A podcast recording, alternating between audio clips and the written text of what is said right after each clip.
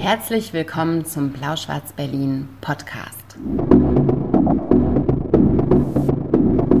Wir sind Maria und Ludwig und heute reden wir wieder über unsere letzten Lektüren. Hallo, guten Abend, herzlich willkommen zu Folge 59 von Blau-Schwarz Berlin, der Literaturpodcast, der erste in diesem Jahr. Und irgendwie 2024. Vor fünf Jahren haben wir angefangen, Maria. Ist es fünf Jahre her? Ja. Irgendwann im Januar haben wir uns damals. 2019. Hm, oh, oh, da hatten wir dieses Finanzamt-Ding mm, gemacht. Da war es auch so das war schon blöd schön. kalt. Ja. Ihr wundert euch bestimmt, warum wir heute in so einem vollkommen anderen neuen Raum sitzen. Das ist ähm, nämlich ein ganz besonderer Raum, in dem wir sitzen. Äh, die Maria erklärt euch das jetzt mal, während ich versuche ihr hier wundert unser, euch natürlich, äh, ihr wundert äh, euch natürlich gar nicht. Ihr wisst ja, wo wir sitzen, weil wir ja letztens schon gesagt haben, dass wir auf jeden Fall an einer völlig anderen Location uns für Folge 59 treffen werden. Und wir sind sehr, sehr dankbar und glücklich und fröhlich ähm, und stoßen an auf auf das Circus-Hotel mit äh, alkoholfreiem Bier und äh, Eistee oder was trinkst du gerade? Ja, so ein Vitaminwasser irgendwie. Hm. Soll sehr gesund sein. Maria und ich machen nämlich was ganz Schlimmes. Nein, du machst was Schlimmes. Ich mache nur heute mit. Dry January ist es. Ja. Hm. Das, ist, du musst auch wirklich nochmal betonen, dass es ein alkoholfreies Bier ist, hm. finde ich. Aber das Zirkushotel, vielleicht ist das nochmal ganz cool zu sagen, und uns als ähm, Buchmenschen verbindet eine wirklich lange und angenehme, schöne Geschichte. Und deswegen ist es ähm, ein, ein fast ein bisschen ein wie nach Hause kommen hier. Ich weiß nicht, ob ihr euch erinnert, es gab legendäre Fotos, die hat Simone Havlisch von äh, Ludwig und mir gemacht. Das war wahrscheinlich schon 2019 oder sogar 2018 Mit schon. Diesen wolkenbetupften Himmel dann. Ne? Ja, als wir noch ja. geraucht haben auf ja, der Terrasse herrlich. von nämlich diesem Zirkushotel. Also wir haben sozusagen ähm, schon eine ganz, ganz lange freundschaftliche Verbindung. Und dieses Hotel was in Berlin am Rosenthaler Platz ist, also auch ganz, ganz nah ähm, ähm, am Ozelot, in dem wir ja lange gearbeitet haben, ist ähm, geführt. Dort, wo unsere Geschichte begann, ja, damals, Darling. Als wir noch jung waren. Ähm, ist geführt von einer sehr, sehr ähm, bibliophilen, buchliebenden Person einfach, Katrin genau. Schönig, die dafür gesorgt hat, dass in jedem Zimmer in diesem Hotel eine wirklich liebevoll ausgesuchte. Und wisst ihr, wer diese Bibliothek ausgesucht hat? Bam, bam, ähm, Bibliothek für Gäste bereitsteht. Und Ludwig und ich haben überlegt, wir gucken uns jetzt mal in diesem Zimmer um, in dem wir heute sein dürfen und haben mal drei Bücher rausgepickt. Ähm, pick, pick. Pick, pick. Ähm, da ist nämlich jedes Mal, ich weiß gar nicht, ob ihr das sehen könnt, hier ist ein wunder, wunderschöner runder Aufkleber und da steht ähm, For the book lovers among us, enjoy the Circus Readers Corner curated by us with the help of our friends from Oldslot Bookshop. Das ist einmal ähm, der Berlin-Alexanderplatz. Das habe ich ja abgebrochen. Ja. Das hast du abgebrochen? Ich weiß auch nicht. Hast du das zu Ende gelesen? Ja, aber schon. Ich habe irgendwie, nee, es war irgendwie, nach der Hälfte hatte ich irgendwie keine Lust mehr. Das war mir, okay, Entschuldigung. Dann ist Paul Scratton am Rand um ganz Berlin gelaufen. Aus dem Englischen hat es Ulrike Kretschmer übersetzt für Mattes und Seitz. Paul Scratton hat jetzt auch ein ganz, ganz wunderbares Buch über den Harz geschrieben. Sollte man auf jeden Fall, äh, man lacht, aber es mhm. gibt Leute von uns, die haben Beziehungen dazu. Die Harzreise. Genau, zum Beispiel. Ähm, auf dem Schirm haben. Und dann gibt es ähm, Why We Took the Car, die englische Übersetzung von Wolfgang Herrndorfs Chick in der Übersetzung von Tim Moore. Ja. Zum Beispiel als äh, drei von mehreren Büchern, die hier zu finden sind.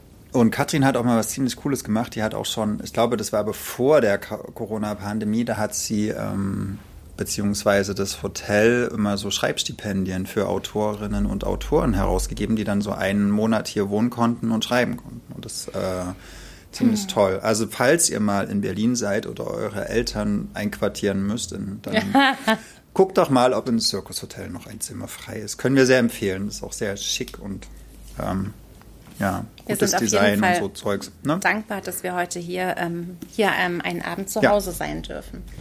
Und jetzt ähm, gucken wir mal, Werbung. Was, was, die, aber der, der liebevollen Werbung. Jetzt gucken wir mal, was Von die Folge Herzen. bringt. Soll sich was von Herzen Werbung. Soll sich was ändern in diesem Jahr in unserem Podcast? Oder? Oh, es ändert sich so viel. Oh mein Gott, Leute. Also holt mal Zettel und Stift drauf. ja. Nee, ähm, es ändern sich zwei Ludwig Sachen. ist noch witziger geworden. Genau, ich habe nämlich jetzt über Silvester einen zweiten Clown gefrühstückt wir fangen jetzt immer schon 20 Uhr an, weil Maria ja jetzt nicht mehr immer bis 20.30 Uhr noch im Laden da sein muss, sondern wir sind ja jetzt so freie Vögel im, im Sturm der Zukunft. Und das Zweite ist, ja. dass wir uns ganz kühn überlegt haben, dass wir ab jetzt, also ab dieser Folge, also praktisch ab in wenigen Sekunden, immer auch über ein Buch reden, was wir, mindestens ein Buch sozusagen, ja. was wir beide gelesen haben, dass da nochmal eine andere Art von Austausch stattfindet. Ähm, wie wir das dann auswählen, das müssen hm. Maria und ich nochmal überlegen. Entweder mit Schnick, Schnack, Schnuck oder. Das ist immer eine gute Sache. Meistens, oder Wettla Meistens setzt sich Maria durch, aber das ist dann auch okay. ja, hm. äh, genau, aber das ähm, wird ab jetzt so sein. Vielleicht ist das auch ganz cool, wenn wir da nochmal so anders drüber sprechen. Ne? das ist so. zumindest der Plan für dieses Jahr. Ich liebe es ja auch immer, wenn wir gucken, was sich so am Anfang darstellt und wie sich es dann irgendwie durch die Zeit bewährt. Hm. Was sich zum Beispiel sehr bewährt hat. Was bleibt, der Überleitung. ist die Lyrik zu Beginn. Ja, dass wir mit Lyrik starten und ähm, heute habe ich für euch aus dem Schöffling Verlag in der Übersetzung von Ron Winkler von Lawrence Ferlinghetti angefangen mit San Francisco und ähm, das ist im letzten Jahr im Schöffling Verlag erschienen. Ich habe schon gesagt, es ist eine Lyriksammlung aus, ich glaube, sieben Gedichtbänden von Ferlinghetti, die ähm, da jetzt sozusagen sein komplettes Werk abbilden. Ich kannte den offen gestanden gar nicht. Ich wusste, dass es ihn gibt, weil Ron, Ron wollte ich schon sagen, Ron Winkler hat auch ähm, den Roman Little Boy von ihm übersetzt und da ist er mir das erste Mal begegnet und dann war mir irgendwie klar, ah ja, irgendwie, was weißt du über, über Ferlinghetti, weißt du viel mehr als ich, ne? Naja, der war der Verleger von diesen ganzen AutorInnen der Beat Generation, ja. also Kurak und. Ob man äh, das gendern muss? Weiß ich gar nicht. Gab es gab's Autor, gab es schon, Auf jeden oder? Fall weniger. Not so much. Äh, und er hatte diesen Buchladen, diesen. City Lights. In San Francisco, der genau so ein, auch für die 60er, 70er Jahre Subkultur in den USA sehr wichtig war. Und, weiß nicht, auch für die Schwulenkultur eigentlich? Müssen wir nochmal gucken. Das müssen wir auf jeden Fall nochmal genau, gucken. Genau, aber Ferlinghetti, der ist äh, 102 Jahre alt geworden. Bei ja, und dem, 2021 Bei gestorben. dem Lebensstil, überlegt euch das mal. Also Leute, es bleibt Hoffnung für uns. Ähm, also Ron Winkler hat es nicht nur übertragen, sehe ich gerade, und aus dem Englischen übersetzt, sondern er hat die ganzen Gedichte auch ausgewählt. Und ich habe mich jetzt für ein mhm. relativ langes entschieden, deswegen fange ich mal schnell an. Ich ja? mir mal noch einen Schluck Bierchen genau. ein. Okay? Es heißt Weiß auf Weiß. Heute schreibe ich nur Weiß auf Weiß und trage nichts als weiß und trinke nichts als weiß und esse nichts als weiß. Ich werde das Meereslebewesen sein, das Licht verspeist, da es den Ozean nach Phosphorspuren durchsucht. Denn der jetzige Moment ist ein weißer Punkt im Raum und weiß ist der Sand, der durch die Sanduhr rinnt. Afrikas weiße Dünen verrinnen dort, Schnee aus Sibirien schmilzt dort. Die Meere weiß vor Samenzellen unter einem weißen Mond, im Kreis von Aluminiumsternen, ohne jeden Laut, über dem bebenden Planeten mit seinen weißen Walen, weißen Phagozyten, ausgebleichten weißen Schädeln und Albino-Lebensformen, schwarze, ausgebleicht zu weißen, und eine weiße Schnur zu träumen, ein Symbol für Unschuld, obwohl der Tod als weiß gilt und die Welt von Tod geädert, weiß in schwarz und schwarz in weiß, stupide Bauern in schwarz-weißen Königreichen. Ein Engel steht auf einem Bahnsteig, spreizt langsam seine feinen Flügel. Ein weißes Pferd kommt aus einem zerstörten Dorf getrabt. Auf Bahnsteigen in aller Welt steht auf Plakaten immer noch No, pa no pasaran. Kehr um, kein Durchkommen.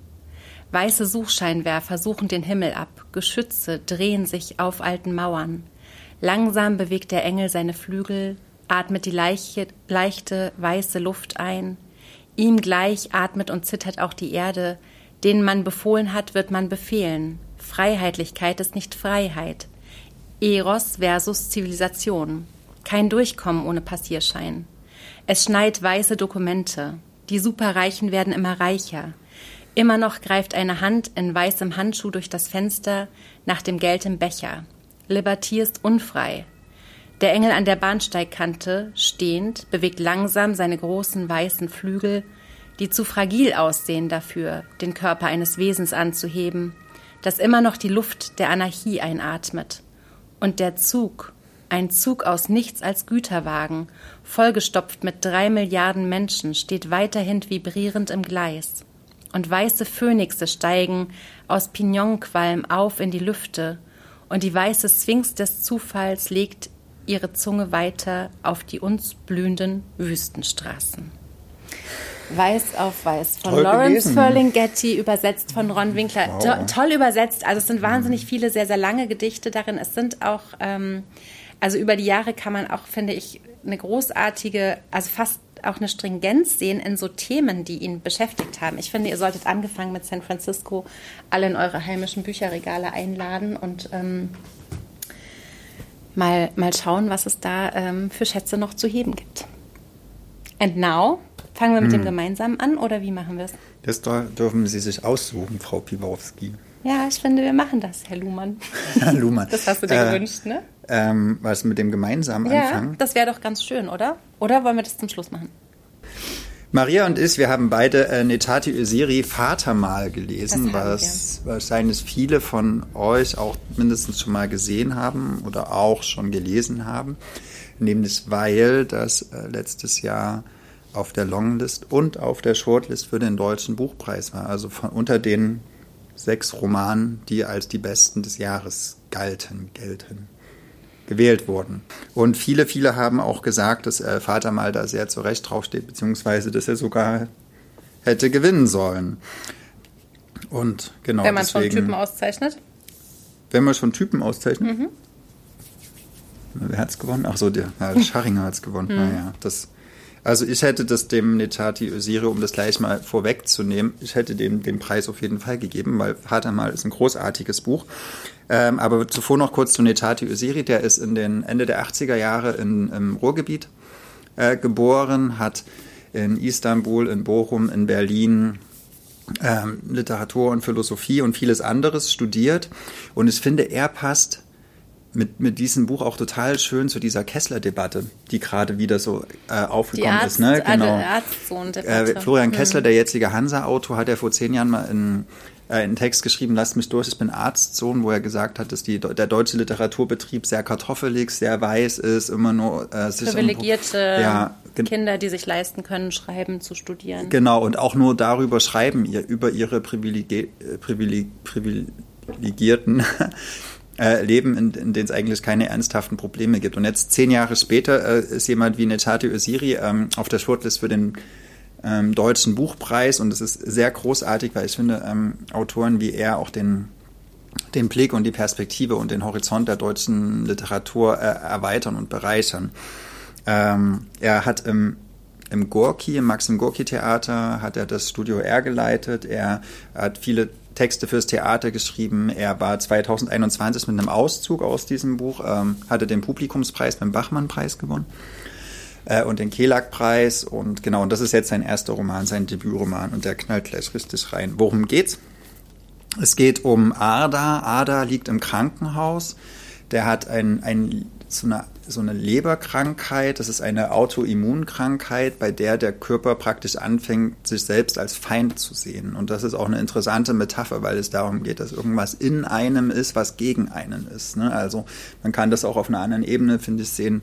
Vielleicht, das, dass man sich von sich selbst distanzieren will, um weiterleben zu können oder auch nicht so. Ada ist 20, muss man Genau, sagen, Ada ne? ist. Äh, oder Pi mal Daumen ein, ein junger Mann, dessen Eltern äh, aus der Türkei nach Deutschland, als so damals hieß es noch Gastarbeiter, gekommen sind. Und ähm, aber er ist in Deutschland geboren, genau, äh, und ist jetzt 20 und ist sterbenskrank und schreibt in diesem Buch nun so Briefe an seinen Vater, äh, den er aber nie kennengelernt hat, weil der schon vor der Geburt oder zumindest als äh, sehr früh, ne? Ada noch sehr mhm. klein war, genau, äh, wieder in die Türkei ge äh, gegangen ist und dort eine neue Familie gegründet hat. Und jetzt ähm, denkt dieser Ada, ja, bevor ich sterbe, will ich gerne nochmal mit meinem Vater reden und schreibt so Briefe.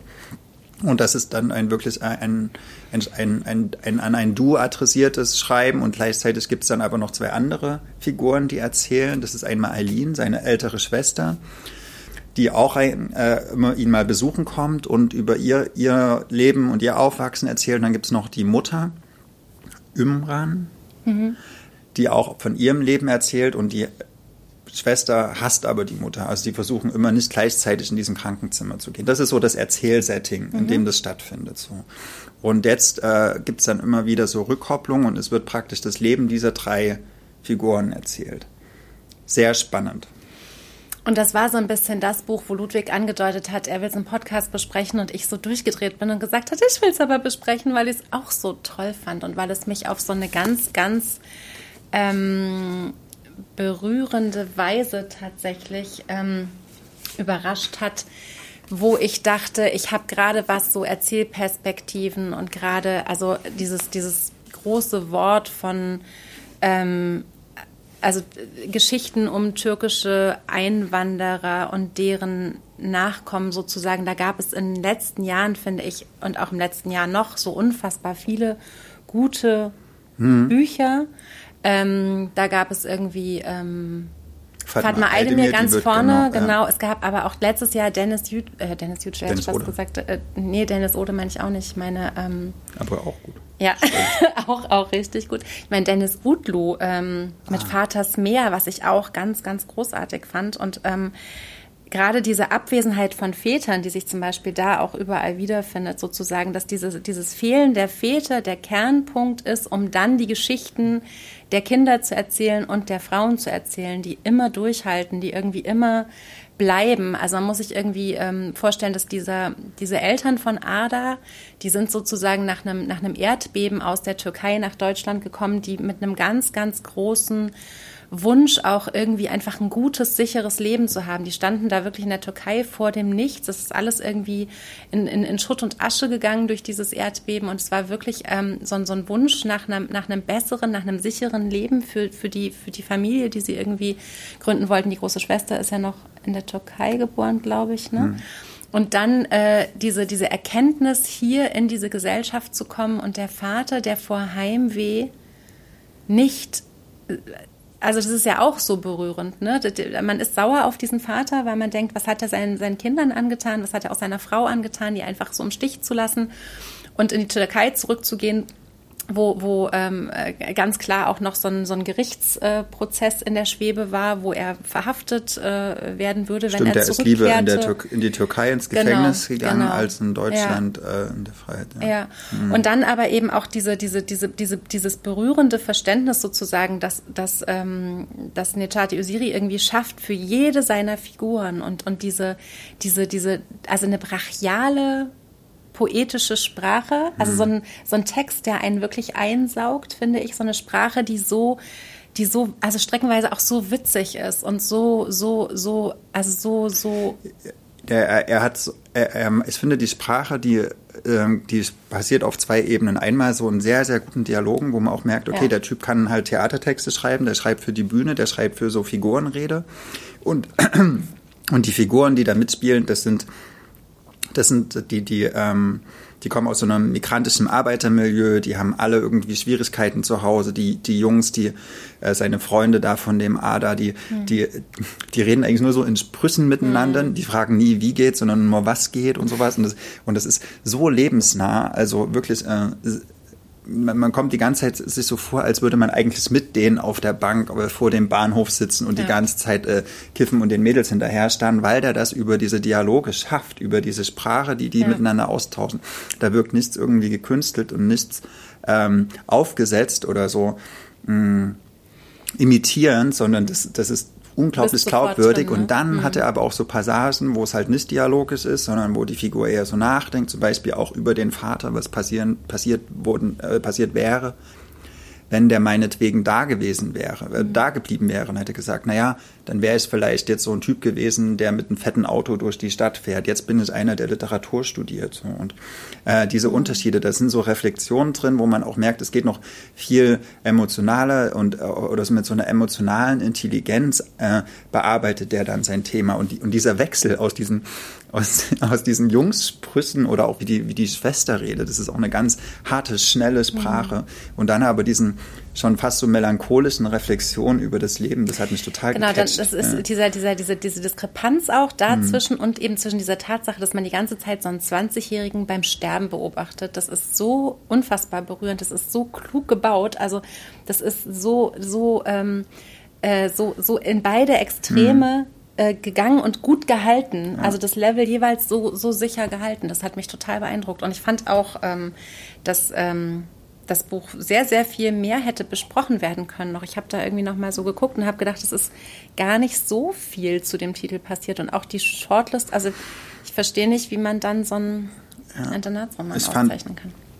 Ich naja. fand, also was mich am meisten berührt hat, ich weiß nicht, wie es dir da ging, aber ich fand die, die Geschichte der Mutter so herzzerreißend. Also die, hm. äh, die, die, die kommt nach Deutschland mit ihrem Mann und ihrer kleinen Tochter. Ähm, genau, erst, erst ist sie in, in der Türkei, dann gibt es dieses Erdbeben mhm. und sie gehen nach Deutschland und da wird sie von ihrem Mann verlassen und versucht so alleine mit diesen zwei Kindern klarzukommen. Jobbt in einem Imbiss, ne? Genau, und, äh, und, und hat es wirklich schwer und ist ständig auch mit, den, mit, äh, mit dem Adern, Ader äh, so auf, dem, auf der Ausländerbehörde und man wird dann wirklich also ich weiß nicht, ob das jetzt noch so ist, aber in der, in der Zeit, wo der, wo der Ader praktisch klein war, ähm, die werden auch nur schikaniert in dieser Ausländerbehörde. Die müssen stundenlang sitzen und wie er das beschreibt, dass sie sich dann so Tupperdosen mitbringen und dieses äh, mhm. aller, aller billigste Brot essen, was irgendwie nur mit, mit Zucker bestreut oder sowas, weil die überhaupt kein Geld haben und diese Mutter kämpft wie eine Löwin für diese beiden Kinder. Der Mann ist verlassen, die, die, die, der Staat schenkt ihr nichts, er, er, legt ihr nur Steine in den Weg und dann fängt sie halt an zu trinken und wie sie, ja. wie sie dann auch so abstürzt. Also sie wird eine schwere Alkoholikerin, die, äh, die Beziehung zu ihrer Tochter zerbricht dann auch daran. Also die, ähm, die, die, die schafft es nicht, diese Familie zusammenzuhalten und die große Schwester von ihm haut auch relativ früh dann ab. Und, ähm, und sie hat dann ständig wechselnde Männer auch, die Mutter. Und das ist, ich fand das so herzzerreißend, wie man eigentlich mit so guten, guten Zielen in ein anderes Land geht und dann gerade als Frau, und sowas habe ich bisher noch nicht so oft gelesen, dass man dann als Frau auch so in den Alkoholismus kommt und so zerbricht und so. Ähm, ich habe das eher zum Beispiel, musste ich denken an Christian Baron, der Mann einer Klasse, wo dann auch eher der Vater trinkt. Und eigentlich finde ich, das ist eher immer so ein Vatertopos, dass, dass die, die Väter, die die Familie durch den ich Alkoholismus kaputt machen. Ich hatte in letzter Zeit, glaube ich, mal so zwei Sachen, ja. wo Frauen ähm, Frauen getrunken haben ja. und wo und das, das, aber das ist tatsächlich nicht das, was man als erstes ja. so assoziiert. Und sie kriegt es ja trotzdem irgendwie. Sie bleibt ja, ne? Sie hält es ja, trotz allem irgendwie, also oder ich weiß gar nicht, wer es dann eigentlich zusammenhält, aber ähm, ja, wie er dann beschreibt, wie da so die Wodkaflaschen auf dem Tisch stehen und so und der Kleine mhm. wächst so dazwischen auf. Das ist so bitter und mhm. trotzdem hält er zu ihr. Und er schreibt dann auch an einer Stelle, ja, ich bin irgendwie der Kleber zwischen meiner Schwester und meiner mhm. Mutter. Ohne, ohne mich wäre es schon längst auseinandergefallen. Mhm. Aber es hat auch was, also fandest du aber nicht auch, dass es so eine ganz merkwürdige, humorvolle ja also ist, wir haben gerade über ganz tragische und schwere Dinge gesprochen, aber wie er es erzählt, also dass man, ich musste bei diesem Buch wirklich gleichzeitig lachen mhm. und, und auch weinen, weil es also ganz berührend ist, aber weil es absurd witzig auch manchmal ja. ist und so ein, so einen Humor hat, wo man auch so denkt, boah, der ist so, der ist so, so, ich weiß gar nicht, was, das ist ja kein schwarzer Humor, aber es ist einfach so lustig erzählt, streckenweise auch und mhm. so, so, so eine. So genau. Und auch wieder die Figuren zeichnen, mhm. das ist immer so präzise ja. und, und auch so ein bisschen satirisch schon fast, wie er da die Mädels am Bahnhofsvorplatz, wie die da so lang stolzieren oder die, was sagt er, die Gabba-Leute, die irgendwie immer vor ihrem kleinen äh, vor ihrer Boombox da stehen. Ich glaube, ich habe auch tausend Rap-Bezüge nicht, nicht verstanden. Also so ja, ehrlich muss es, glaube ich, auch sein. Das ist, glaube ich, für jemanden, der Rap hört, auch nochmal ein anderes Buch, als es jetzt das für mich war, was hat trotzdem funktioniert. Und ähm, es ist so von den Büchern 2023 eins, was ich glaube, was auch wirklich, ähm, wirklich, wirklich ähm, fest bleibt. Ich würde mich mal mhm. fragen, ob wir demnächst mal ein Buch miteinander besprechen, wo wir unterschiedlicher Meinung sind. Hm. Das war jetzt noch nicht der Fall. Naja, also jetzt Vater mal, äh, dass wir das beide gut finden. Ja. Das war jetzt relativ leicht, das gut zu finden, weil es ja. einfach ein verdammt gutes Buch ist. Und ich glaube, es ist wirklich, also hast du auch das mit ähm, dies, diese Diskussion jetzt im Deutschlandfunk gehört mit Miriam C. und Helmut Böttiger und Florian Kessler über diese Kessler-Debatte. Die hatten mhm. jetzt vor letzte Woche oder so, hatten die nochmal genau diese Debatte besprochen. Und ich finde, das Buch ist so eine gute Antwort auf genau das, was Florian Kessler vor zehn Jahren so vermisst hat in der deutschsprachigen mhm. Gegenwartsliteratur, weil die äh, formal vielschichtig ist, die äh, erzählt auf ganz vielen verschiedenen inhaltlichen Ebenen mhm. von einem Land, in dem wir so leben, was, was halt unser Land ist und was, wo, wofür diese, also wenn eine Literatur für etwas steht, dann finde ich, ist das ein, mhm. ein wahnsinnig gutes Beispiel für das, was deutschsprachige Gegenwartsliteratur zurzeit kann. So. Mhm. Ähm, und da könnte ich, finde ich, viele, viele dran messen oder müssen sich auch dran messen. Mikrotext. Genau, also wenn ihr euch ähm, dieser Artikel von Florian Kessler, das war ein Vorabdruck von einem Text, der dann später in einem Buch im großartigen Mikrotextverlag nämlich erschienen ist. Aber die äh, Nicola Richter, die uns jetzt vielleicht zuschaut oder die Verlegerin oder jemand anderes kann das vielleicht mal in die Kommentare posten, wie dieses Buch hieß, was im Mikrotext. Die Sternschnuppe-Buchhandlung ist dran, wie immer. Genau. Dankeschön. Die allerbesten. Ähm, Grüße, also, Grüße zu euch. Finde es gerade in dieser Kombination, das jetzt zu lesen und das zu hören nochmal und, und darüber nachzudenken, ja, was können die Schreibschulen und ist es wirklich so privilegiert, weil Netati Usiri definitiv nicht aus irgendeinem privilegierten Milieu kommt und einfach trotzdem High-Class-Literatur schreibt. So. Wort zum Sonntag. Genau. Ja. Sehr begeistert. Jetzt machen wir wieder getrennt weiter. Das Mach ist ich auch okay. Erzähl mir mal, was du, was du noch so gelesen hast. Bist, bist du jetzt nicht dran? Na, ich hatte ja den, den, den, den Lyrikband schon, ich habe ja so lange bei der Lyrik geredet. bin ich jetzt nochmal dran. Naja. Aber dann habe ich, das ist dann mein letztes schon. Und Naja. dann habe ich nur noch einen Absager. Naja, aber ich habe Ah, jetzt okay. danach auch noch eins und das, das kommt dann schon hin. Entschuldigt Sag- sag bitte, wir müssen noch ein bisschen üben. In Es ist immer, Skript. wenn man was neu macht, das ist immer mal ein bisschen ungewohnt. Aber das ist, glaube ich, jetzt eine ganz gute Idee. Und es ist, fiel mir auch deswegen auf, weil ich glaube, dass das, was du jetzt bringst, gar nicht so schlecht dazu passt. Ja, Stimmt's? wirklich. Also, ne, Ich finde, es passt auf jeden Fall besser dazu, als das, was ich dann bringe. Okay, also, liebe Gemeinde, Ja. ähm, ich muss mich da jetzt ein bisschen entschuldigen, weil es ist jetzt schon wieder ein Buch aus dem Klassenverlag. Das haben wir nicht. Ist, nee, Das, das, ist, da äh, wollen wir ich nicht ich habe eigentlich so Rücksicht gedacht, ah, also im Vorfeld habe ich auch zu Maria gesagt, Maria, jetzt, ich habe zwei Bücher aus dem Klassenverlag, was eigentlich nicht so unsere keins. Bibliodiversität abbildet, die wir gern abbilden wollen, aber es ging leider nicht anders, bitte verzeiht mir. Und zwar habe ich den ersten Band der Werkausgabe von Marleen Haushofer gelesen, ähm, eine Handvoll Leben und nehmen. Zeig doch da unbedingt ist jetzt das Schöne. Achtung, Achtung, schwere Schuber. Diese ganze Werkausgabe, die ist nämlich Ende letzten Jahres im Glasenverlag erschienen. Zeige ich mal hier in die Kamera. Ah, guck, seht ihr das? So schick. Äh, das Für sind den Podcast äh, hier eins, fünf, sechs Bände. Eins, zwei, drei, sechs Bände, genau, mit dem kompletten Werk von Marleen Haushofer und jeder Band ist auch mit einem total tollen Vorwort. Jetzt äh, Band 1 zum Beispiel Angela Lehner, ähm, aber Clemens Setz hat auch ein Nicole Vorwort. Seifert hat auf Nicole jeden Fall Seifert hat ein, ein. Vorwort geschrieben, also das ist äh, Katrin Wessling auch eins geschrieben? Genau. Arno Geiger. Also richtig, richtig toll. Und Marlene Haushofer, ne? ich weiß gar nicht, muss ich so viel zu Marlene Haushofer sagen? Also die hat natürlich diesen ganz großen Roman Die Wand geschrieben, den, glaube ich, eigentlich mittlerweile jeder kennt. Und jeder. auch immer ein Referenztitel Genau. Alle Romane wirklich sind so, ja. so gut wie die Wand oder leider nicht so gut wie die Wand. auch, Oder also so, überall, oder? wo es um Isolation geht oder auch jetzt im, im Zuge der, der Pandemie und des Lockdowns war das ein, ein Buch, was irgendwie alle dann gelesen haben, weil man halt sich so alleine in einem abgesteckten Gebiet gefühlt hat.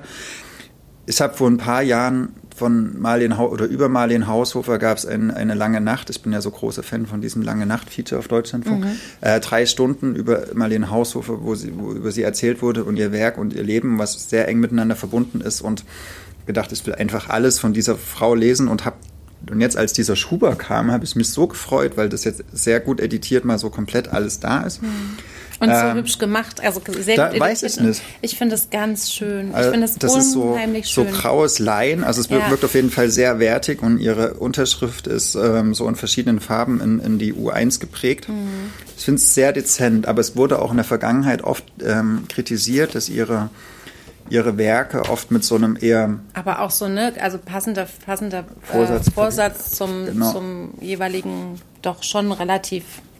Ja, und die, die Werke wurden oft mit so eher süßlichen Frauenbildern und sowas ähm, verlegt und ähm, eher in diese, in diese Frauenliteratur-Genres eingeordnet, also über die Optik. Und das ist äh, natürlich ein völlig falscher Ansatz. Und das ist jetzt ein neutraler. Was Aber ich ist denn es ein eigentlich bisschen jetzt der erste Band? schmuckloser. Naja, über den ich jetzt rede. Eine Handvoll Leben. So, da, damit ist sie, das war, ist ihr Debütroman. Das ist nicht der erste Roman, den sie geschrieben hat, aber das ist der erste Roman. Äh, Mit dem sie. äh, de- der 1955 im Cholnay Verlag erschienen ist. Marlene Haushofer ist 1920 geboren und 1950, äh, 1970 kurz vor ihrem 50. Geburtstag an Knochenkrebs gestorben, ganz jung. Und jetzt, ähm, die ist in, in, in Österreich geboren, also eine österreichische Autorin und eine Handvoll Leben ist ihr erster Roman so und es geht darin um Elisabeth, Und eigentlich um eine Betty, die in ein Haus kommt oder äh, in, in, in, die österreichische Provinz, äh, weil sie dort ein Haus kaufen will oder was zum Verkauf steht. Und dann geht sie hoch in ein Zimmer in diesem Haus und muss sich diese Betty so ungefähr Ende 40 auch vorstellen. Und dann geht sie in ein Zimmer und in einem Schrank in diesem Zimmer äh, entdeckt sie eine Schachtel mit Fotos. Und die schaut sie an und dann wird klar, dass sie in diesem Haus aufgewachsen ist, in diesem Haus mal gelebt hat und dass das Fotos von ihr selbst sind. So. Ähm, und dann erzählt sie praktisch über so verschiedene Fotos. Dann sieht sie meinetwegen erst ein Bild, wo ein ganz kleines Mädchen drauf ist. Und dann erinnert sie sich an diese Zeit, wie sie ein ganz kleines Mädchen war. Die äh, Liesel hieß die, glaube ich. Das wird mit dem Namen wird so ein bisschen gespielt. Äh, genau, am Anfang geht's los mit Liesel. Da ist ein, das ist total schön. Da wird sie praktisch wie so ein kleines, ein kleiner, kleines Kind aufwächst in der Natur, in so einer vollkommen Einheit mit dieser Natur. Mhm. So, ne? Es gibt keine, äh, keine, keine Zeit, es gibt keinen, kein, also es ist wie so eine Unsterblichkeit, man, man hat ganz engen Kontakt zu den Tieren, zu, zu, zu den Pflanzen, man beobachtet alles und es ist so wie, wie, wie so ein fast schon paradiesischer Zustand. So, mhm. ne? Man ist so drin in allem und es gibt keinen Morgen. So. Und dann wird diese Liesel im Alter von ungefähr acht oder zehn Jahren in so eine Klosterschule geschickt. So ins Internat von ihren Eltern. Und in diesem Internat äh, hört diese Idylle, in der sie aufwächst, dann auf. Mhm. Und ähm, ab dem Moment fängt Liesel an zu frieren und Menschen zu hassen. So. Also die, ähm, die, die mag Menschen halten es so. Die, die, die will immer lieber alleine sein oder mit der Jesus-Figur spielen oder sowas und, mhm. äh, und, und, und friert immer die ganze Zeit in diesem Kloster. Das beschreibt sie wirklich toll.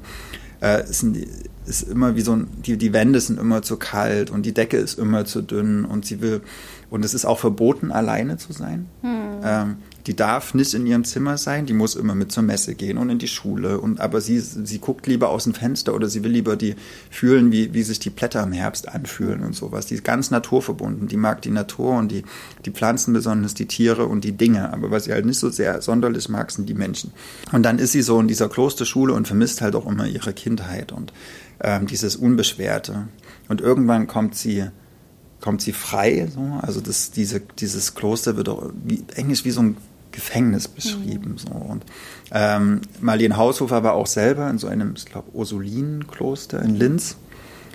Äh, ich denke, dass sie deswegen auch das so gut beschreiben kann. Und dann heiratet sie danach. Also sie geht auf eine Handelsschule, ähm, als sie aus dem Kloster rauskommt und fängt halt in dieser Schulzeit in einer Firma an zu arbeiten und, und heiratet irgendwann den Chef, der ist so ein paar Jahre älter als sie. Und eigentlich wird er als ein sehr lieber Mann mhm. ähm, gezeichnet. Also der ist fürsorglich, der lässt sie machen, der erlaubt ihr ihre, ihre Hobbys und äh, auch genau, also eigentlich kein Scheusal oder sowas, niemand, der sie schlägt, aber es ist auch ein Mann, der dann halt ähm, morgens seine Zeitung lesen will und dann kommt irgendwie mal noch ein Freund und dann, also es ist schon so ein sehr äh, rollenbewusstes klassisches Leben so in den 1950er Jahren. Nee, eher sogar, das spielt ähm, in den 30er Jahren. Genau, aber ja, kein Arschloch so, ne? Einfach ein ganz mhm. relativ normaler Mann zu der Zeit. Und dann kriegt sie auch ein Kind von ihm und sie spielt auch ab und zu mit dem Kind, aber eigentlich ist sie immer noch lieber alleine. So. Mhm. Und entscheidet dann, da ist das Kind, glaube ich, zwei oder so. Und dann, sie läuft dann total gern nachts alleine durch den Wald und, ja, und entscheidet dann irgendwann, ich will das nicht mehr. Ich will nicht diese Ehe, ich will nicht diese Mutter sein äh, ich will nicht diese, diese vorgefertigte Rolle, ist für mich ist, fühlt sich das alles zu eng an und wie ein Gefängnis. Ähm, und dann fängt sie erst an, so eine Affäre mit dem Freund und das befriedigt sie aber auch nicht. Und irgendwann inszeniert sie wie ihren eigenen Tod. Also sie, sie trägt alle ihre Sachen an den Fluss und, und verteilt die so am Fluss äh, und haut ab. Und dann denken, denkt der, der, der Vater und der Sohn, äh, der da wirklich noch sehr klein war, äh, dass die Mama halt im Fluss ertrunken ist oder im See. Mhm. Ja. Genau. Und dann gibt es halt diesen Zeitsprung und irgendwann relativ weit hinten, oder ja, es dauert schon noch eine Weile, wird halt klar, dass, äh, dass, diese, dass das diese Betty ist, die die da wieder in diesem Raum ist mhm. und praktisch in ihren Geburtshaus zurückkommt. Und der Sohn wohnt noch dort und er erkennt sie aber nicht. Was ich ziemlich heftig fand, weil der ist dann so Anfang 20. Aber äh, kann sich aber war. genau und und die was auch interessant war, die hatte eine Freundin in dieser Klosterschule, äh, mit der sie richtig dicke war. Die ist gar ganz anders als sie, so eine wie so eine so eine Bäuerin, so relativ kräftig und, und so, so ganz immer fröhlich und keine intellektuelle Tiefe, aber ein glücklicher Mensch, so wird die gezeichnet. Äh, und diese Frau heiratet dann ihr, ihr Mann sozusagen, nachdem sie gestorben ist. So. Mhm. Äh, genau, und, und auch die Freundin das erkennt ist so sie. wie nicht. die Mutter für den Ja, Sohn. die Stiefmutter, mhm. genau. Und da lebt die Stiefmutter halt mit ihrem, also mit mhm. dem Sohn von dieser Betty in diesem Haus. Die mhm. müssen das Haus verkaufen. Dann kommt diese Betty zurück, guckt diese Fotos an, ist da die ganze Nacht, guckt aus dem Fenster, ist traurig, erinnert sich an ihre Vergangenheit. Und ich habe mir dann so gedacht, also total herz, herzzerreißende Story, aber würden die die nicht erkennen, selbst wenn die irgendwie 20 Jahre später wieder also vielleicht auch ganz anders aussieht, aber manchmal erinnert sich doch so dann an bestimmte Bewegungen, wie der Mensch aber die Hand glaube, hält oder ist, wie der lacht glaubst, oder dass jemand guckt. gestorben ist, also wenn du überzeugt bist und ich glaube, das ist ja auch cool, wenn so ein Buch dich so quasi, wenn das so einen Haken in dir erzeugt, dass du denkst, hä, müsste das nicht so und hm. so sein. Und ich glaube, wenn du überzeugt bist, jemand ist ertrunken und er schließt ab und beerdigst wahrscheinlich hm. irgendwas und denkst so, das ist jetzt so eine Art Bestattung und machst da deinen Schlussstrich, dann erwartest du nach 20 Jahren nicht, dass die da vor dir rumspringt. Also ich glaube, wenn diese Erwartung so ja, nee, ne, de denkt man auch nicht. Aber die ist ja nicht nur meinetwegen jetzt mal kurz im Kaffee trinken da, sondern die kommt und die verbringen, hm. ich glaube, zwei Tage oder so. Und ich glaube, dass man, dass dann vielleicht so das Gedächtnis irgendwann viel so im Unterbewusstsein erst so merkt, warte mal, irgend, also irgend, irgendwas aber. ist komisch, irgendwas ist mit dieser Person, die mir so gegenüber sitzt, die, die triggert in mir was, vielleicht kann man es nicht sofort bezeichnen äh, oder einordnen. Aber, aber hat es ein offenes Ende, dass es das vielleicht noch kommen könnte? Das sage ich nicht. Aha. Aber was ich gerne noch sagen will, weil also das hat mich äh, relativ ab Anfang an schon total gecatcht, ist dieser, die, dieser Sound, den Marlene Haushofer hat, weil der, der, der wirkt, finde ich, heutzutage schon ein kleines bisschen entrückt. Also man merkt, dass es ein Text ist, der halt schon wirklich ein paar Jahre äh, oder vor, vor einiger Zeit geschrieben wurde, aber gleichzeitig ist er trotzdem noch sehr frisch, weil die eine unglaublich feine klare, aber auch komplexe Sprache hat. Und ich würde mal so einen, mhm. einen, kleinen Absatz mhm. vorlesen, dass ihr das mal checkt, was Marlene Haushofer so kann. Das ist nämlich ziemlich irre. Relativ weit hinten, sie sitzt als, als Betty, als erwachsene Frau dann, äh, also als diese Ältere, in, in einem Café und beobachtet den Marktplatz. Ihr Bewusstsein verschärfte sich zu durchsichtiger Klarheit. Während sie atemlos in der grellen Sonne stand, war plötzlich das Rätsel des Lebens gelöst. Und die Lösung war so einfach, dass ein Kind sie hätte finden müssen. Dann hob der Atem ihre Brust, der Schmerz verebbte und sie vergaß mit einem Schlag, was sie eben noch so deutlich gewusst hatte, und sah in das Gesicht eines kleinen Mädchens, das mit offenem Mund zu ihr aufsah. Sie versuchte zu lächeln und nickte dem Kind zu. Jetzt ist es so krass. Die Kleine bewegte keine Wimper und Betty glaubte in den strahlenden Irisgrenzen um die schwarzen Pupillen, zwei seltsame Blumen zu sehen. Sie wusste ungefähr, woraus die Augen des Kindes bestanden, und sie wusste um die Vergangenlichkeit dieser wässrig gallertartigen Materie. Aber sie wusste auch, dass dieses Wissen nicht einmal an den äußersten Rand des Geheimnisses rührte. Wahnsinnig schön. Wahnsinnig also sie sieht das Kind, denkt sich in das Auge rein, mhm. denkt an, Haben wir gehört an diesen Blumenkranz und dann gleichzeitig irgendeine, also eine gallertartige Masse, wird sie total in die Naturwissenschaft mhm. und dann zum Schluss ist sie in so einer mystischen Philosophie drin. Und so ist das ganze Buch. Mhm. Du denkst dir, what the fuck, wie, wie, wie tief kann die eigentlich gucken? So, indem sie einfach nur einen Wald beschreibt. Mhm. Mal ein Haushofer. Und so beschreibt sie aber auch die zwischenmenschlichen Beziehungen, die Beziehung zu dem Sohn oder die Beziehung zu dem Mann. Warum will sie diesen Mann nicht haben? Warum ist das, ein, warum ist das für sie so ein enges Gefängnis? Mhm. Also die hatten Besteck, das ist äh, phänomenal. Diese Psychologie, diese Figurenzeichnung, diese und diese Einsamkeit, die diese Frau so darstellt. Und sie wurde dann auch äh, in den, in, von so feministischen Lesarten, Rez äh, Rezensentinnen so als, wurde die so als, ja, die große Befreiung der Frau und sie, sie verlässt Frau, äh, Mann und, und Sohn und, und, und macht endlich äh, lebt endlich ihr eigenes Leben, aber die ist auch danach totunglücklich, die kommt nirgendwo an. Die, das ist keine Befreiung, das ist ein, ein, ein Weglaufen ohne ein Ziel, ohne ein Ankommen. Und das finde ich äh, hochtragisch. Und ich musste das nochmal irgendwie nachrecherchieren, aber ich glaube, war Marlen Haushof war nicht auch die, die irgendwie ähm, auch so ganz so verheiratet war und auch mehrere Kinder hatte und irgendwie an ihrem Mann vorbei morgens, bevor sie den Kindern das Frühstück machen musste, eigentlich nur schreiben konnte, weil sie so gar keinen Raum für sich hatte. Also irgendwas klingelt in mir, dass das auch so biografisch ganz, also ganz irre Bezüge hat, sozusagen unter welchen Widernissen dieses Werk überhaupt geschaffen werden konnte. Das finde ich auch immer noch mal so krass, wenn du sozusagen eigentlich keine Zeit hast zu schreiben, keinen Raum und keine Anerkennung und sozusagen gegen so gegen so Windmühlen, dein, dein, dein Werk so und dann solche Sätze. Also ich muss es nochmal nachgucken, aber irgendwie war da auf jeden Fall irgendwas, was ja. da klingt. Okay. Auf jeden Fall große, große Empfehlung. Eine Handvoll Leben, der erste Band der Werkausgabe erschien im Klassen Verlag. Äh, am besten, ihr gönnt euch, ihr lasst euch die ganze Werkausgabe, den ganzen Schuber schenken. Das ist eine gute Idee oder das ist ein gute, ja. gutes Lebensgeschenk. Ja. Anna Metcalf ähm, hat, äh, ich glaube, es gibt schon äh, auf jeden Fall im Englischen auch ein Erzählband von ihr, aber das ist ihr Debütroman, Chrysalis heißt er, und ist übersetzt von der großartigen Eva Bonnet. Und ähm, Chrysalis ist, ähm, ich wusste das nicht genau, aber es ist tatsächlich die Bezeichnung, weißt du, was es ist? Für eine Blume. Nee, habe ich auch erst gedacht, aber das ist, also gibt Chrysantheme, Chrysantheme oder hm. Clematis, aber Chrysalis ist ähm, das Stadium einer, einer Raupe in der Verpuppung sozusagen. Also die Verpuppung eines Metamorphose, ihr wisst schon. Also zwischen Raupe und Schmetterling. Genau, genau. Das, also diese Puppe ist sozusagen Chrysalis. Und die Geschichte ähm, erzählt von einer namenlosen Protagonistin, die ähm, Verzeihung in England heute lebt und eben eine unfassbare Metamorphose durchmacht. Ähm, und es wird beobachtet von drei Leuten, die uns diese Geschichte sozusagen erzählen. Also das ist einmal Elliot. Elliot lernt sie kennen, da kommt sie ins Fitnessstudio und sie hat offensichtlich nicht so richtig Ahnung, weil sie trägt eine Seidenschluppenbluse und sie will sich auch nicht umziehen und so weiter und äh, alle im Fitnessstudio beobachten, was sie jetzt so macht. Und dann geht sie sozusagen zu dem Trainer und erklärt, was sie gerne möchte. Und der sagt so, naja, will sich nicht erstmal umziehen? Und sie so, nee, nee.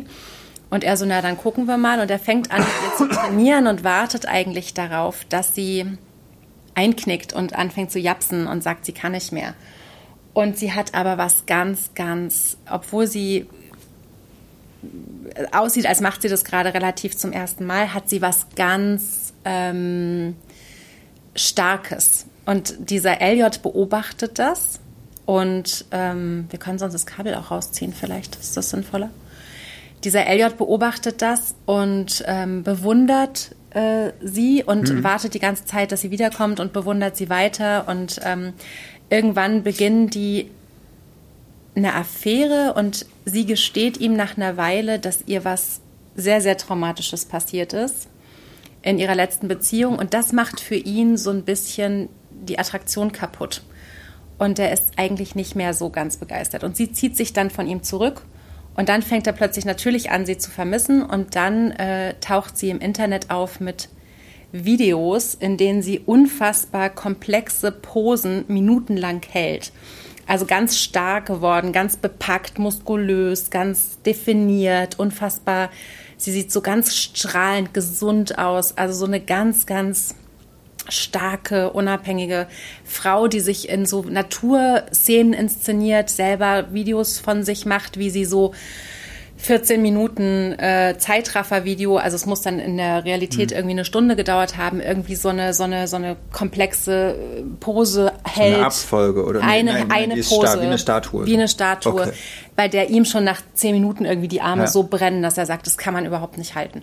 Ähm, und, und sie hat eine riesengroße Anhängerschaft, also plötzlich folgen ihr Leute und beobachten von außen, ähm, wie sie sozusagen Schönheit und Natur und Stärke verbindet. Sie kriegt sowas Baumgleiches. Ja? Hm.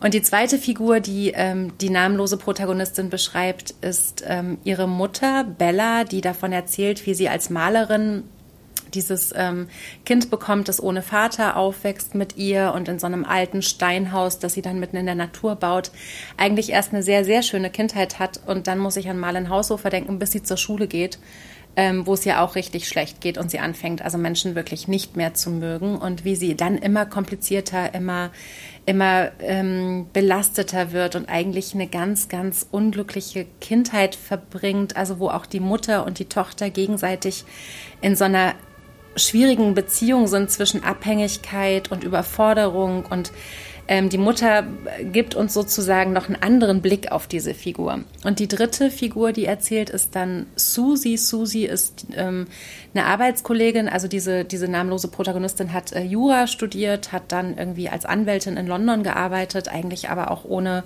ohne große, großes Interesse für diesen Stoff. Man fragt sich das auch immer, was ist denn da passiert? Und diese Susi ist sozusagen ihre Freundin, als ähm, sie sich ähm, da aus so einer toxischen Beziehung befreit und was in dieser Beziehung passiert ist. Und darüber kann ich mhm. nicht so richtig reden, weil ich das nicht spoilern möchte. Aber das hat irgendwie in ihr diesen Auslöser äh, gedrückt, zu sagen, sie will nie wieder schwach sein und sie will nie wieder irgendwie ähm, anfällig sein. Und sie hat sich dann sozusagen ähm, über diesen Roman von einer Figur, die ähm, geschwächt ist und gedemütigt werden kann, zu so einer baumstarken Anführerin entwickelt. Das ist so ein bisschen fand ich das Umkehrding zu Han Kangs Vegetarierin. Mhm. Also wenn man das äh, gerne gelesen hat, wo eine Frau eigentlich verschwinden und zu einer Pflanze werden will, so will die Protagonistin in Chrysalis sozusagen ein Baum werden, den aber auch alle sehen. Und das hat ganz viel zu tun mit Inszenierung, mit Öffentlichkeit, mit, ähm, mit Followerinnenschaft auch. Ja, was passiert mit den Menschen, die wie wahnsinnig auf deine Videos warten und gucken, was machst du und die dir Sachen nachmachen wollen, die denken, dass du einen Einfluss auf ihr Leben hast oder, oder vielleicht hast du auch einen Einfluss auf ihr Leben. Also es hat so ganz viele Ebenen auch von so Selbstbefreiung und aber auch so Mediengesellschaftsthemen, die da so hochkommen. Und das Interessante ist eben, dass die Figur selber von diesen drei Perspektiven ähm, es bleibt ganz viel offen. Es bleibt also ganz viel Fragen, ganz viel, es bleibt unklar. Und sie kriegt trotzdem immer so ein Puzzleteil mehr und wird trotzdem immer ähm, fassbarer, obwohl sie einem die ganze Zeit durch die Finger zu gleiten droht. Und das ist aber was, was ähm, ich mit ganz großem Interesse gelesen habe und auch die verschiedenen Varianten dieser drei Beobachterinnen sozusagen. Ne? Was, was mögen die an der Figur? Was bewundern die oder was beobachten die?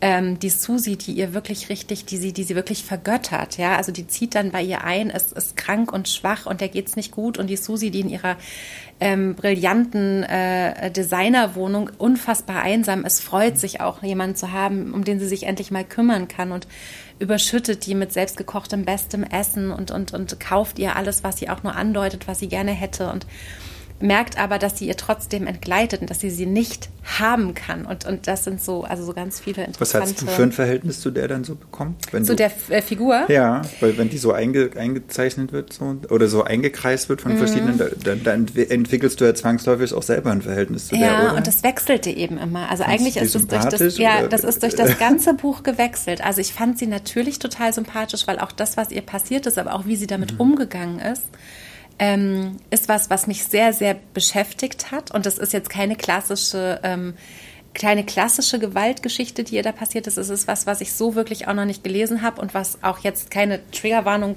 glaube ich, benötigt, aber was trotzdem Wird das ganz explizit erwähnt in Ja, aber es, es, hat was ganz subtiles, Böses, ohne dass es was Klassisches ist. Es ist wirklich sehr gut.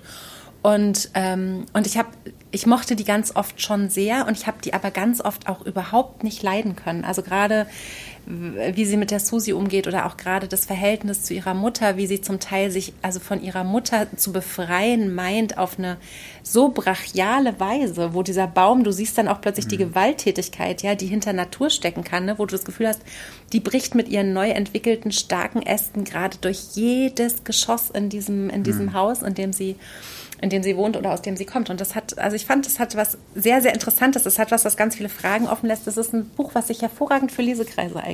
Hm. Weil ich glaube, da kann man richtig gut äh, drüber diskutieren und auch Sachen lesen, die, ähm, die man, also in anderen äh, oder hören, was andere darin gelesen haben, die man ähm, überlesen hat.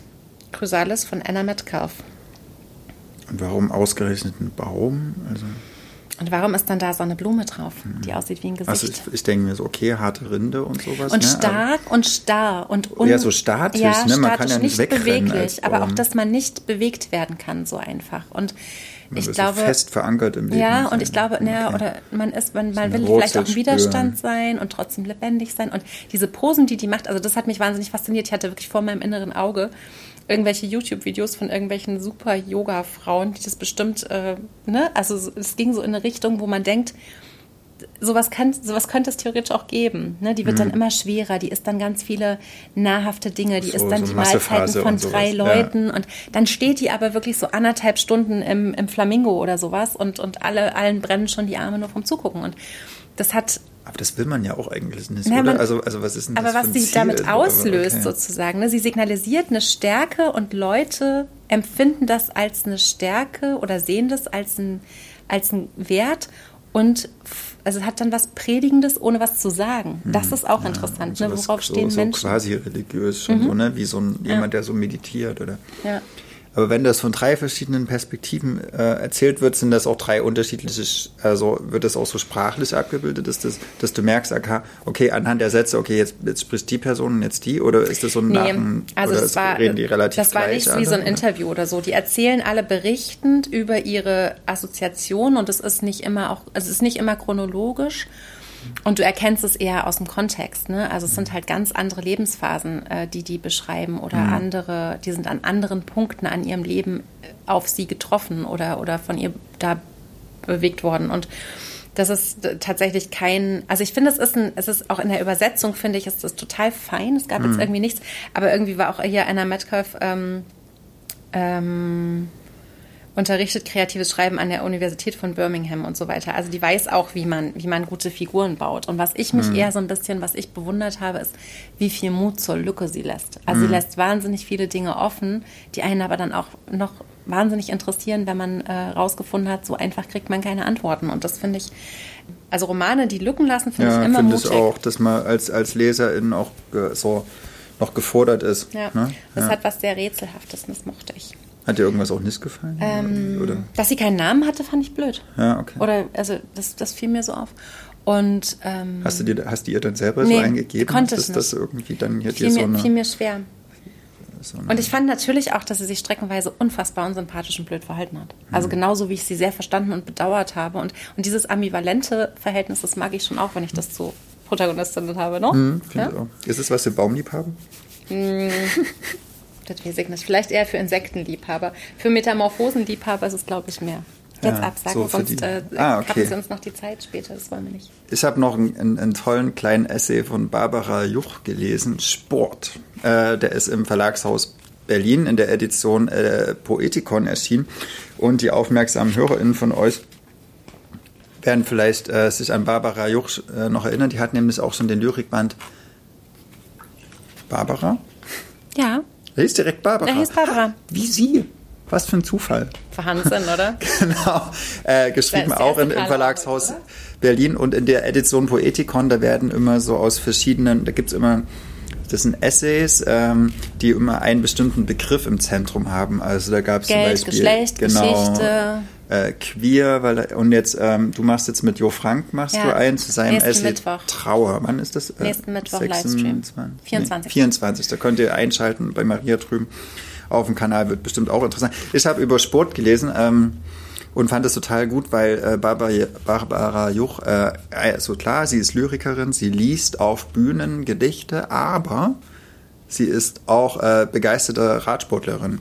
Und sie erzählt äh, oder sie schreibt in, in dem Essay darüber, über die Parallelen zwischen Lyriklesen und Radsport. Also wie wie praktisch das Lesen auf der Bühne eine bestimmte Atmung erzeugt, einen Rhythmus und auch so ein, ein, ein, ein sehr körperliches Empfinden ist von, von Raum und von, also besonders Atmung. Und das äh, hat, hat mir wahnsinnig gut gefallen, wie sie diese Parallelen zieht. Also Lyrik als Sport oder auch Sport als Lyrik. Also in beide Richtungen. Auch die, die Poetik der, der, äh, Pedale. der, der, der, ja, der, der, Pedale. der, der Bewegung auch, so dieses, dieses Kreisende und dieses immer weiter bleiben und drin sein und dann wird das wie so ein Gesang und das äh, blitzgescheit für alle, die äh, gern Fahrrad fahren oder gern Lyrik lesen oder beides. Äh, große Empfehlung. Sport von Barbara Joch. Ich habe einen Roman gelesen, in dem auch äh, überraschend viel Fahrrad gefahren oh, dann will wird. Ich den auch ja, lesen. deswegen kannst du noch gleich mitnehmen heute. Also Iris Wolf Lichtungen. Der Roman äh, spielt in Rumänien im ausgehenden, in der ausgehenden Ceausescu-Diktatur über viele Jahre. Und er erzählt, und das fand ich ganz, ganz wunderbar, die Geschichte der, also es gibt Kato und es gibt Lev, die lernen sich äh, kennen, da sind sie beide sehr klein und dieser ganze Roman ist eine, eine Geschichte, wo man nicht genau weiß, liest man da eine ganz wunderbare, innige Freundschaft oder ist das die große, große große Liebe. Das bleibt so ein bisschen offen und ist ganz, ganz intensiv und berührend. Iris Wolf, die auch 2020 auf der Liste mit ähm, ähm, ihrem, äh, die, Unschärfe? die, Unschärfe? der Welt ja. äh, stand. Mhm. Genau, und die ganz großartige, schöne poetische Sätze schreiben kann, die beobachtet, wie finde ich, sehr wenige andere zeitgenössische Autorinnen und eine ganz große Zartheit hat.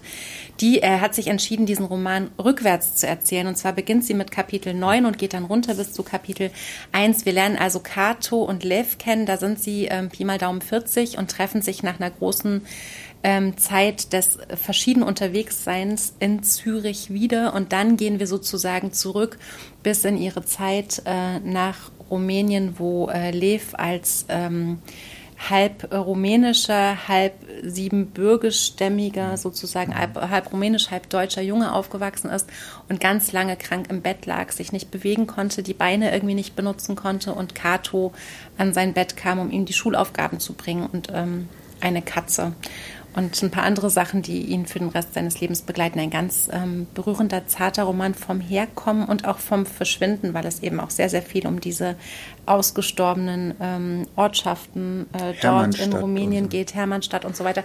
Als sie nämlich ganz lange fährt, Lev mit dem Fahrrad durch die Gegend. Oh, das würde es auch. Genau. Kato verlässt diesen Ort irgendwann mit einem Fremden, auch auf einem Fahrrad, allerdings Richtung Westen. Mit dem Fahrrad. Genau. Oh, die Walachei. Mm. Und es ist, ein, es ist ein ganz, ganz berührender, romantischer, schöner, poetischer Roman. Es hat ganz viel Freude gemacht, den zu lesen. Iris Wolf, Lichtungen. Warum er Lichtungen heißt, habe ich noch nicht rausgefunden. Vielleicht, weil sich Dinge lichten. Aber ähm, ganz klug. Das, das war Folge 59. Danke, dass ihr uns zugehört habt, zugeschaut habt. Am 19. Äh, Februar geht es weiter mit Folge 60. Ja? Mhm. Okay. Ich habe extra nochmal geguckt. Wir danken dem Circus Hotel auf jeden Fall, dass wir hier sein durften und besonders der Katrin Schönig. Das war wir sehr danken, gemütlich, Katrin. äh, unserer Kamerafrau, dass sie mhm. uns so äh, aufmunternd zugewunken hat. Ja. Wir danken, habe ich schon gesagt, wir danken euch fürs Zuhören und Zuschauen. Mhm. Äh, wenn ihr mögt, was wir tun, äh, spendiert uns doch einen Kaffee oder einen Weißwein oder ein alkoholfreies Bier. Äh, oder via, ein Vitaminwasser. Via PayPal an info at blauschwarzberlin.de. Darüber freuen wir uns immer auch sehr. Und ansonsten, hast du noch was zu sagen zum Abschied? Nee, ich finde es schön, dass das neue Jahr irgendwie jetzt auch begonnen hat mit diesem Podcast. Ich war bis jetzt in so einer Zwischenphase und ich finde jetzt, wo wir wieder die erste Podcast-Folge haben, Pem Pem. Mhm. Läuft's. Danke fürs Zuschauen. Es ist immer nett mit euch. Auf Wiedersehen. Ja. Mhm. Ciao. Tschüss. tschüss. Das war der Podcast zu unseren letzten Lektüren. Wir sind Ludwig und Maria von Blau-Schwarz Berlin.